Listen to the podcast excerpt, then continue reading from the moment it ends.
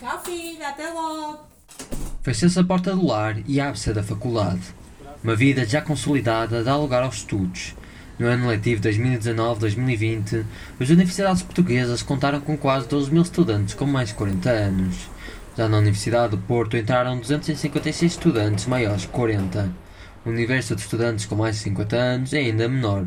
Virginia Araújo, de 59 anos, entrou este ano no curso de Psicologia na Universidade Fernando Pessoa, já depois de uma carreira enquanto professora. Dei aulas de português e francês durante alguns anos e resolvi ser mãe a tempo inteiro e agora decidi, de facto, graças já a, ao voluntariado no Hospital São João, que continuo, apesar das aulas continuam, a minha manhã livre é para eles, eh, decidi enverdar então por, por fazer este curso. Movida por um projeto solidário, Virginia decidiu aprofundar os estudos.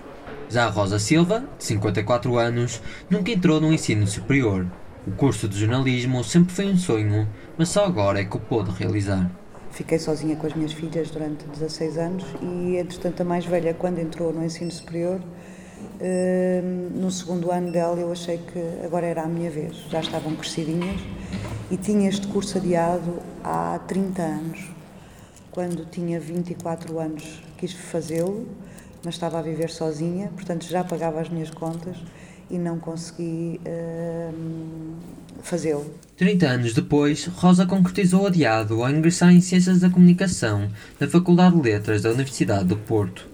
Virginia Araújo mostra uma satisfação enorme em aprender. Concorri aos maiores 23, tive aulas de preparação. O que é que eu tirei dali? O que é que eu tirei a cada momento dali? Tudo o que eu aprendi que foi uma alegria imensa, um privilégio imenso estar a aprender coisas novas. Virginia, de 59 anos, vive a experiência universitária como algo gratificante.